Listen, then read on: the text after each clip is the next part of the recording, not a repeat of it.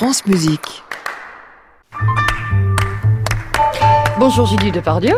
Bonjour Saskia. Aujourd'hui, nous allons parler des petites manies d'un grand génie, Glenn Gould. Je ne me sens bien qu'à 27 degrés, disait Glenn Gould. vêtu, vêtu d'un manteau, d'un chapeau, d'une écharpe et de gants, en été comme en hiver, Glenn Gould refuse les concerts dans les salles qui ne sont pas équipées d'un chauffage central, sauf si, et seulement si on l'autorise, à s'entourer sur scène de plusieurs radiateurs. Une fois même, pendant un concert à Jérusalem, il arrêtera de jouer jusqu'à ce qu'on ferme une porte d'où venait un courant d'air. Pas question pour Glenn Gould de s'asseoir sur une autre chaise que la fameuse chaise pliante que lui avait bricolée son père à partir d'une chaise de jardin. Elle était si basse qu'il jouait le visage pratiquement au ras du clavier et les coudes plus bas que les mains. Dans cette position, le pianiste fléchissait davantage le poignet pour jouer les notes. Ses doigts était donc beaucoup plus sollicité et la sensation d'enfoncement de la touche nettement plus forte.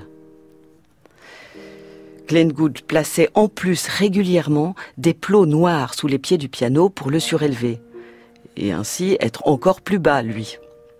Donc ce siège était le seul, selon Glenn Gould, qui lui permettait de jouer correctement. Comme le froid, certains bruits lui étaient intolérables. Il raccroche au nez d'un de ses interlocuteurs téléphoniques lorsque celui-ci éternue. Et la foule, n'en parlons pas. Je m'éclipse immédiatement après un concert, parce qu'un essaim de dingues me suivent à la trace, et certains sont vraiment à la limite de la démence. Pas étonnant qu'il ait décidé d'arrêter les concerts et de leur préférer les studios d'enregistrement alors que sa carrière était phénoménale.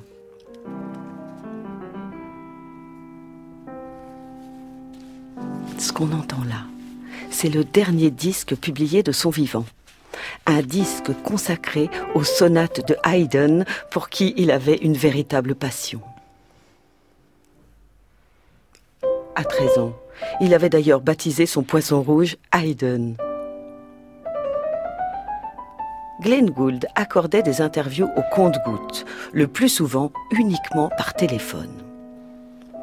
Il écrit à Peter Lust Cher monsieur, vous me demandez ce que je penserais d'une interview avec Herr Schmidt. Je vous soulignerai à nouveau que mon propre style d'interview s'épanouit, aussi pervers que cela puisse paraître, dans les contextes qui comportent un minimum de spontanéité et un maximum de réflexion. Au cours de ces dernières années, j'ai souvent écrit les réponses aux questions qui m'étaient soumises, et même, dans certains cas, à la fois les questions et les réponses. J'ai essayé de faire en sorte que les lecteurs aient l'impression qu'il s'agissait d'une conversation spontanée, et autant que je puisse en juger, j'y suis parvenu, en raison du succès de ces interviews. Je suis tout à fait déterminée à ce qu'à l'avenir, toutes mes interviews se déroulent de cette manière ma manière. Malgré toutes les craintes et les manies de cet homme, il n'était pourtant pas du tout sombre et triste. Il pouvait se montrer drôle. Comme réponse au faire-part de naissance d'une amie, il écrivait ceci.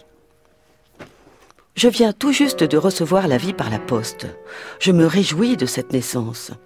Une seule chose me contrarie un peu, le prénom.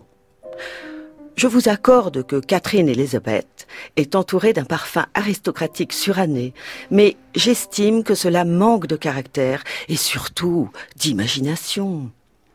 J'aurais été indiqué à mon sens, il aurait été indiqué à mon sens d'envisager un prénom du genre de Glenella, Glenette ou Glenova. Cela aurait lancé l'enfant dans une vie fondée sur l'émulation d'un esprit noble et aurait pu lui renvoyer une image à laquelle s'identifier. Sans compter que cela aurait fait un formidable coup de publicité. Mais vous n'avez jamais été soucieuse de plaire à la masse. Avec toute mon affection, Herbert von Gould. Glenn Gould meurt en octobre 1982 à l'âge de 50 ans. Sur sa modeste tombe sont gravées les trois premières mesures de l'aria des variations Goldberg de Bach. Merci beaucoup, Julie Depardieu, pour cette chronique. On réécoute sur francemusique.fr, qu'on retrouve en vidéo sur les réseaux sociaux. Et puis, j'espère que vous ne m'imposerez pas des conditions pareilles pour revenir faire une chronique la semaine prochaine, Julie. Non, non, rassurez-vous. Je vous souhaite une très belle journée. À réécouter sur francemusique.fr.